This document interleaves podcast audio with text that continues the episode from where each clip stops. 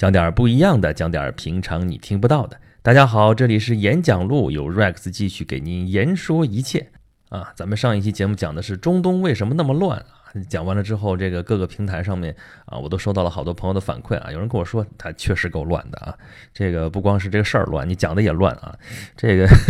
我觉得这事儿没辙，因为它确实线索比较多啊。我这尽量给大家简化，它简化有的时候说还有人朋友跟我说不准确呢。这个我尽量按我的理解给大家把这个事儿捋清楚吧，捋一捋主线啊。也有人说你这个其实也没说出来啥嘛啊，跟流水账似的这么一捋，你也没听不出个一二三四来。啊，这个事儿嘛，可就比较麻烦了啊。这要真是细讲起来啊，咱们讲个三天三夜也讲不完啊。别说这个中东啊，整个周边这些事儿吧，大国全牵扯了进来，怎么怎么样，咱就只讲奥斯曼的历史，咱咱就稀里糊涂一会儿，这二十分钟节目那是绝对讲不清楚啊。我上次说了啊，当时那个十九世纪的时候啊，中国这边老大帝国大清朝，这叫做东亚病夫啊。这个西边呢也有一个西亚病夫，就是奥斯曼帝国。这个奥斯曼帝国和这个大清朝真的挺像的啊，某些意义上挺像的啊，都是受这个呃曾经很辉煌过啊，然后就是到近代的时候就落后了、没落了，然后赶不上这个工业革命的这个大潮，最后就被这个西方列列强一顿虐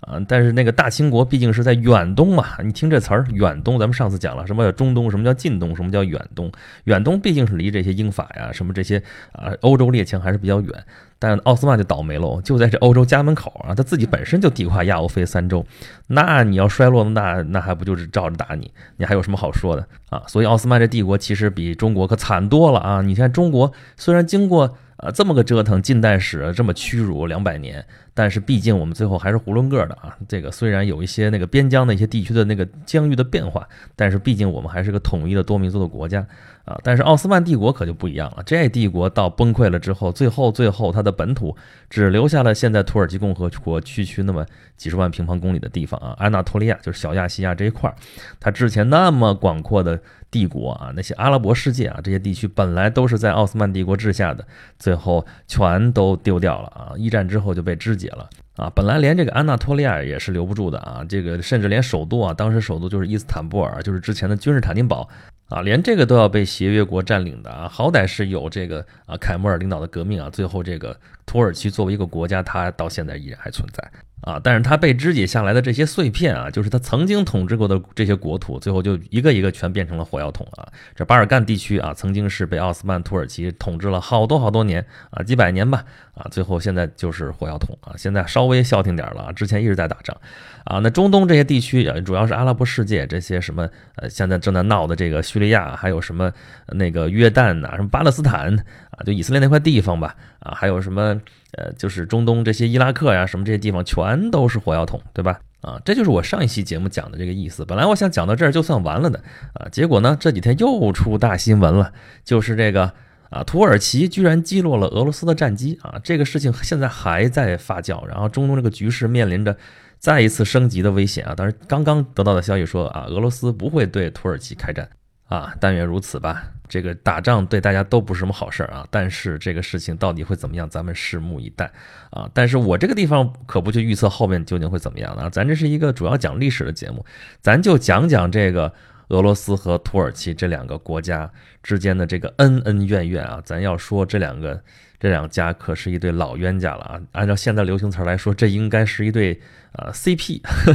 这俄土这对 CP 啊，一个是奥斯曼帝国当年是，这是到目前为止啊，咱们最后一个地跨亚欧非三洲的大帝国啊。那俄罗斯就更甭说了啊，这战斗民族嘛，这个咱们都知道他们多么强横啊。这个呃，他现在仍然是全世界呃国土面积最大的国家啊，而且它的这个虽然现在被削弱了，这个军事实力照样是首屈一指啊，呃，排第二还是稳稳的。啊，这两个国家历史上都是非常强悍的大帝国，而且都是扩张主义的帝国。啊，这个咱们上期节目就讲了啊，这个土耳其向西扩张，一直能打到了维也纳城下啊。你想想，这维也纳已经是欧洲腹地了啊，中欧啊，再往西就是西欧了，再往西还能去哪儿？就该到大海了啊。当然，它是这个扩张也就到了极限了啊。啊，这个一四五三年奥斯曼土耳其帝国啊攻陷了君士坦丁堡之后，那么欧洲人啊或者说基督教世界啊抵御这个穆斯林啊抵御这个奥斯曼土耳其的这个前线堡垒，就从君士坦丁堡挪到了这个维也纳。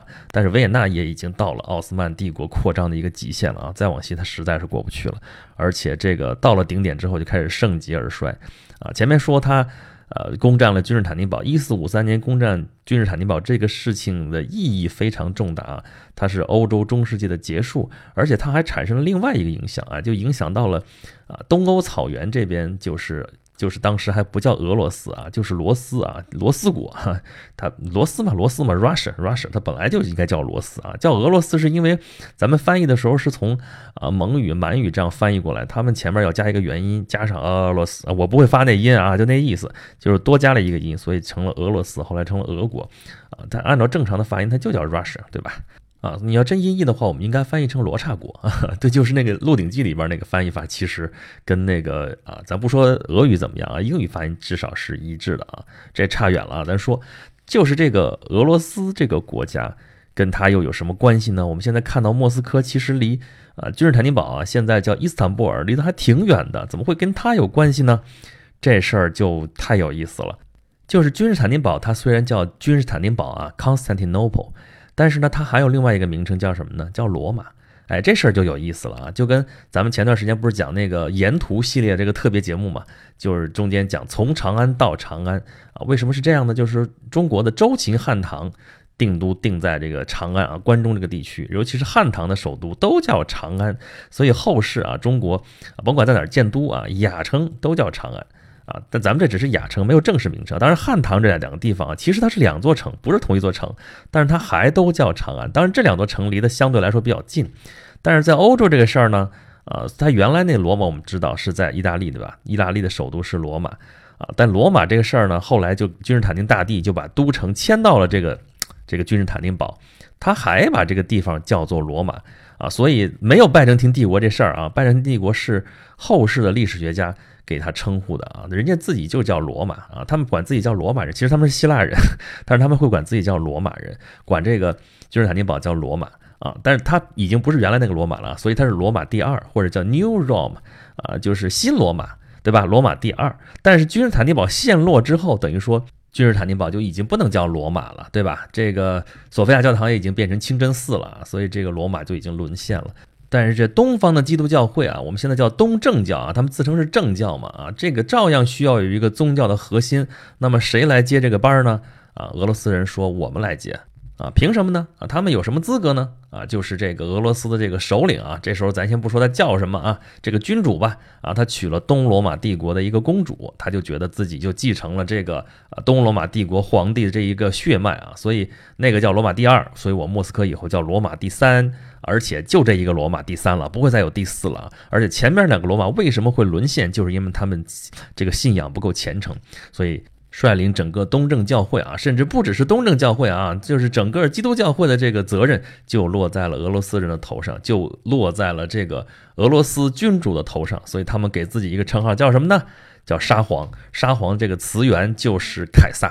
Caesar，但是在俄语里面发音发译成沙皇，这就是后来的这个来源。咱们之前的节目里讲过啊，好多好多期之前，咱们讲过这个罗马对于这个世界的影响啊，这个罗马这个幽灵它一直就存在啊，以及沙皇这地方也获得了体现。这个帝国的幽灵啊，在帝国覆灭之后啊，不断的到处游走，而且影响了世界历史，一直影响到现在啊。那么既然这个。俄国这个沙皇，他认为是东罗马帝国的正统继承人，那么收复失地啊，收复圣城这种事情，那责无旁贷，那没啥说的。再加上俄罗斯这个扩张啊，你别看它国土面积大，但是它一直的梦想就是获得一个出海口，因为它一直是个内陆国家，陆军很强大，但它一直没有出海口啊。多少代的沙皇，我们知道，尤其是像那种彼得大帝这样的人物啊，这个彼得大帝我们都知道啊，他从瑞典人手里获得了，终于获得了一个波罗的海的一个出海口啊，就在一片沼泽地上建了一座城市，这座城市以他的名字来命名，叫做圣彼得堡。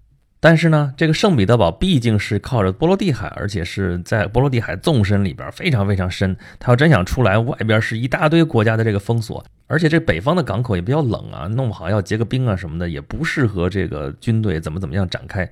那怎么办呢？所以获得南方的一个不动港，获得南方的一个港口，一直是历代沙皇的一个夙愿啊。所以彼得大帝当时说，北边的出海口我这有了，进波罗的海；南方要去哪儿呢？就是黑海，瞄准了黑海，通过这个黑海啊，跨过这个黑海海峡。这黑海峡是三部分啊。博斯普鲁斯海峡、达达尼尔海峡和中间的马尔马拉海啊，现在也叫土耳其海峡，整个这部分啊，因为它主要在土耳其的境内嘛，啊，然后通过这个海峡，从黑海就可以到地中海，从地中海就可以到大西洋。啊，从那地中海现在有苏伊士运河嘛，也可以向南经过红海、亚丁湾，然后到印度洋，所以这个地方是太重要了。君士坦丁堡历来就是这个东西方交通的要道，这不是东西方的问题啊，还有南北整个的一个十字路口啊。咱们上一期节目也讲了，中东这地方位置多么多么的重要啊，就是因为它是沟通亚欧非三大洲的一个十字路口，而君士坦丁堡又是十字路口的十字路口，所以对于黑海的出海口，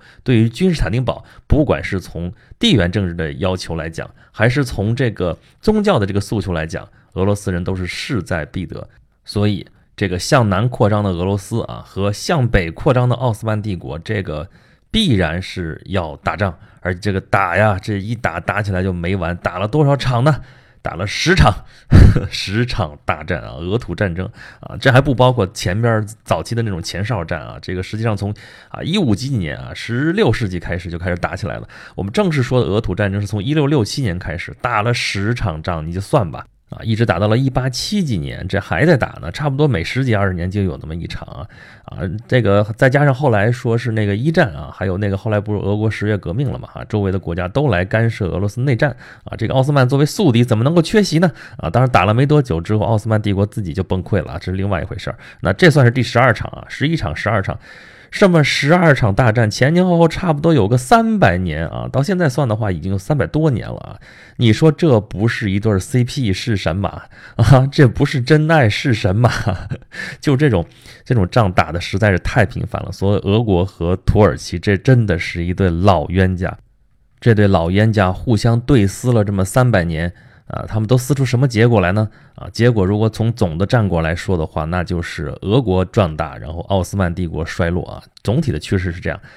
但是中间这个过程可不是一帆风顺的啊。尤其是你看刚才我们说彼得大帝这次啊，为了获得南方这个出海口啊，彼得大帝啊。这不是第一次俄土战争了啊！彼得大帝啊，这个在俄罗斯历史上那是响当当的人物。你想叫大帝，欧洲这些国家的君主啊，能叫 Peter the Great，能叫 the Great，能带这个头衔的可真的是凤毛麟角，没几个啊。亚历山大大帝那都什么时候的事儿了？后来凯撒大帝是吧？呃，这个彼得大帝啊，这总共就没几个。啊，彼得大帝这么牛的人物啊，在北方打开了出海口，但是在南方就一败涂地啊。南方他的夙愿就是打开黑海的出海口，但是他没有成功，而且是他御驾亲征都没有成功，打了好几仗都不成啊。那这就成了他的一个遗憾，而且成了后来历代沙皇的一个夙愿啊。一直到后来叶卡捷琳娜二世这个女沙皇的时代，才终于获得了决定性的进展啊。后来是占领了整个克里米亚半岛，就是。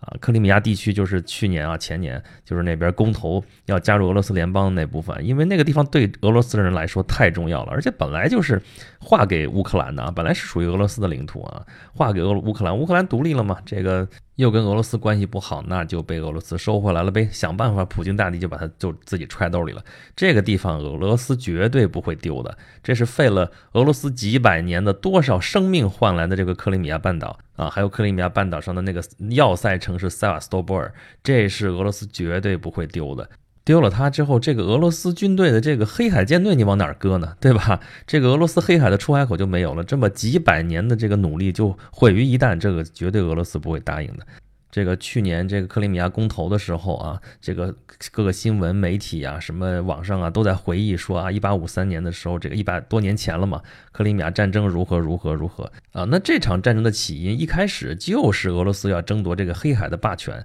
啊，黑海的整个的控制权，还有那个巴尔干半岛上这些国家啊，一直到多瑙河口的整个的这个控制权。啊，这个原来都是奥斯曼土耳其的领土啊，这个所以一开始这个战争被称为是第九次俄土战争，但是因为战事最激烈啊，战事也最重要的这个地方是在克里米亚半岛，所以也被称为克里米亚战争啊。这个战争呃，也已经不再是俄土之间的这样一个简单的这样一个两国之间的斗争了啊。这个时候，因为俄罗斯如果真的就把啊奥斯曼帝国给干趴下的话，那这个尤其是像欧洲这些列强，他们重视的这种军事原则就被打破了，因为俄罗斯就会非常的强大。这谁说的来着？恩格斯说的吧？说。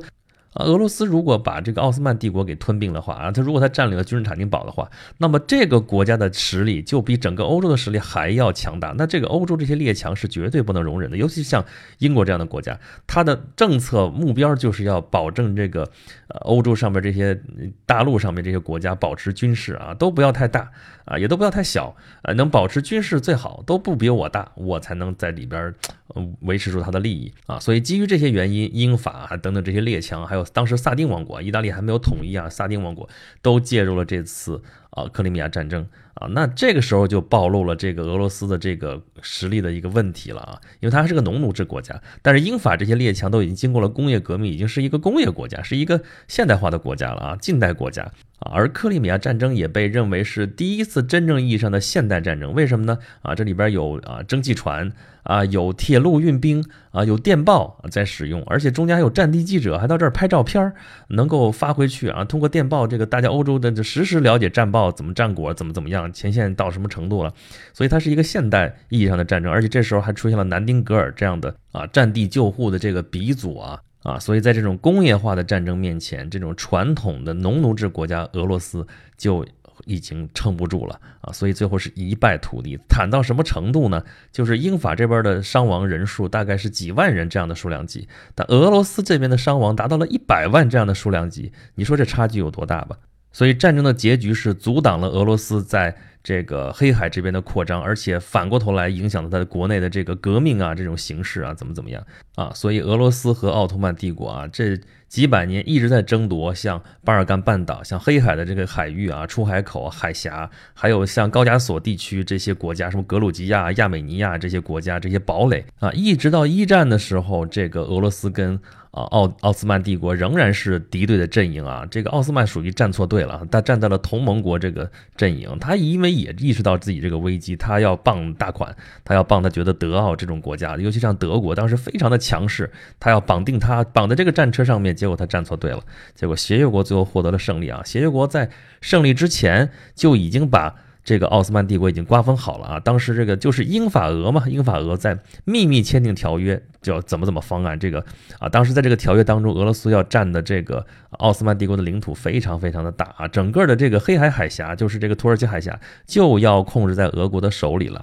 但是在战争胜利结束之前啊，一九一七年，俄国爆发了十月革命啊。十月革命之后的这个苏俄退出了帝国主义战争啊，不跟他们玩了。所以最后虽然是协约国胜利了啊，这俄罗斯最后是没有在奥斯曼帝国这儿分到一杯羹啊。整个奥斯曼帝国就被英法这个协约国就给肢解了啊，主要是英国和法国啊。奥斯曼帝国原来统治的地区啊，这个呃东欧这边巴尔干半岛这边的国家该独立全都独立啊，这个然后。阿拉伯世界这些国家就连独立都不让他独立啊，就英法委任统治啊，你听听这词儿啊，就是这这地方啊，你就没能力自己治理，怎么办呢？英法委托治理，但委托治理他就留下了一堆烂摊子啊，所以现在中东的很多问题，比如说。巴勒斯坦问题啊，巴勒斯坦问题就是当时他既同情那犹太人，然后让他过来在这儿啊，西安主义啊，这个犹太复国主义啊，你在这儿建立家园怎么怎么样啊，纵容怎么怎么样，这这事儿具体咱就不不在这儿说了啊，这个太太麻烦了。然后呢，呃，这个国家的这领土又是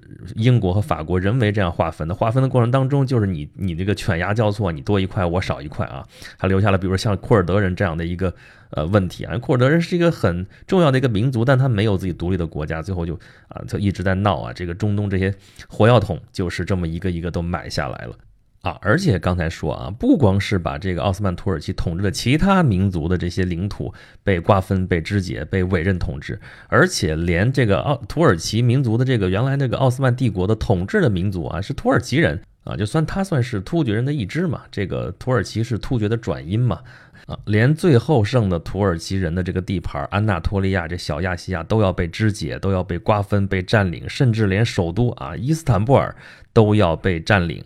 这个时候，土耳其爆发了凯末尔领导的这个革命。哎，这个时候反而是当时已经成立的苏联，哎，给他提供了支持，提供了帮助，帮助土耳其立国了。哎，这个事情就太有意思了。本来应该是两三百年的这个宿敌，结果这时候反而是达到了一种啊相对和谐的一种状态啊。当然，这个好景不长啊。这二战以后，苏联这不就膨胀了嘛？整个这个啊帝国的这个架势也出来了啊。这个时候他又要再重提说，我要我要完整的获得黑海的出海口啊，怎么怎么样，怎么怎么都就挤兑土耳其啊，怎么样这样的事情啊。斯大林就非常的强势嘛。结果这么一逼，好吧，这就把那个土耳其逼到北约那边阵营去了啊。所以这个。这事儿就太有意思了，一直到现在啊，中间这个事情，这冷战期间的这个事儿，这个啊，这个作为北约成员国，这个土耳其是抵抗这个苏联势力的一个桥头堡嘛，啊，但叙利亚又是一直是苏联支持的这么一个势力范围，所以这之间的这个冲突摩擦是不断啊。我们可以看到中间这些年一直是在这个之间这个小摩擦呀、小事件，一会儿说扣他的飞机了，扣客机了，又怎么着？这会儿干脆直接把飞机打下来了，这个擦枪走火的时候是一直层出不穷。这次又这样的危机啊，我们不知道后面会怎么样。但是结合这三百多年的这个对撕的历史，可以看到这个俄土之间这个纷争可不是那么容易就能解决的啊。具体怎么样，咱们拭目以待吧。好。这个俄罗斯和土耳其这几百年的恩恩怨怨，咱们今天就说到这里。如果大家对我说的这个话题，还有我说的这些内容有兴趣的话，啊，欢迎关注我的微信公众号“轩辕十四工作室”啊，在这里边可以给我直接留言，给我吐槽，怎么怎么样都行，我们可以进行直接的交流和互动。好了，咱们节目就到这里了，下期节目再见吧。